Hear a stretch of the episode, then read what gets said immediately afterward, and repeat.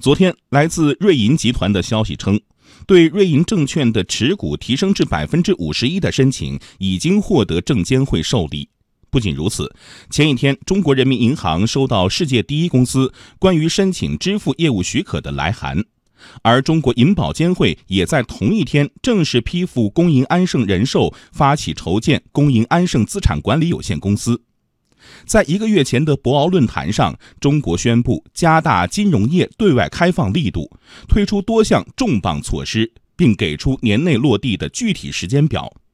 从近期一行两会密集公布的消息来看，金融对外开放正在加速落地。来听报道。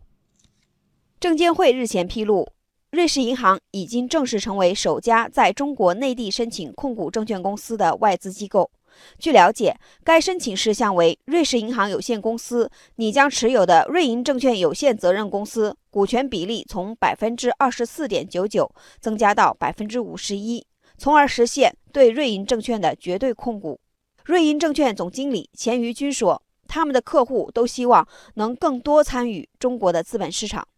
我们主要做的是跨境的国外投资人进入 A 股投资的这么一种传统的经济业务。那么正是这一批客人，他们可能除了投资我们的这个现金股票市场以外，他还需要参与到中国的期货市场，还希望能参与到场内场外的这个期权衍生品业务里面来。”招商证券首席宏观分析师谢亚轩认为，进一步开放证券行业也是中国证券行业自身发展的需求。因为外资进入后，在加剧竞争的同时，也会做大这个蛋糕。这些对于国内现有的市场参与者来说，将带来更多的机会。实际上，除了银行、证券、保险等传统金融机构外，中国金融开放的领域正在不断拓宽。五月二号，中国人民银行收到世界第一公司关于申请支付业务许可的来函。同为英资公司的易博瑞征信北京有限公司也在当天向央行递交了在中国境内开展企业征信业务的备案申请，并获正式受理。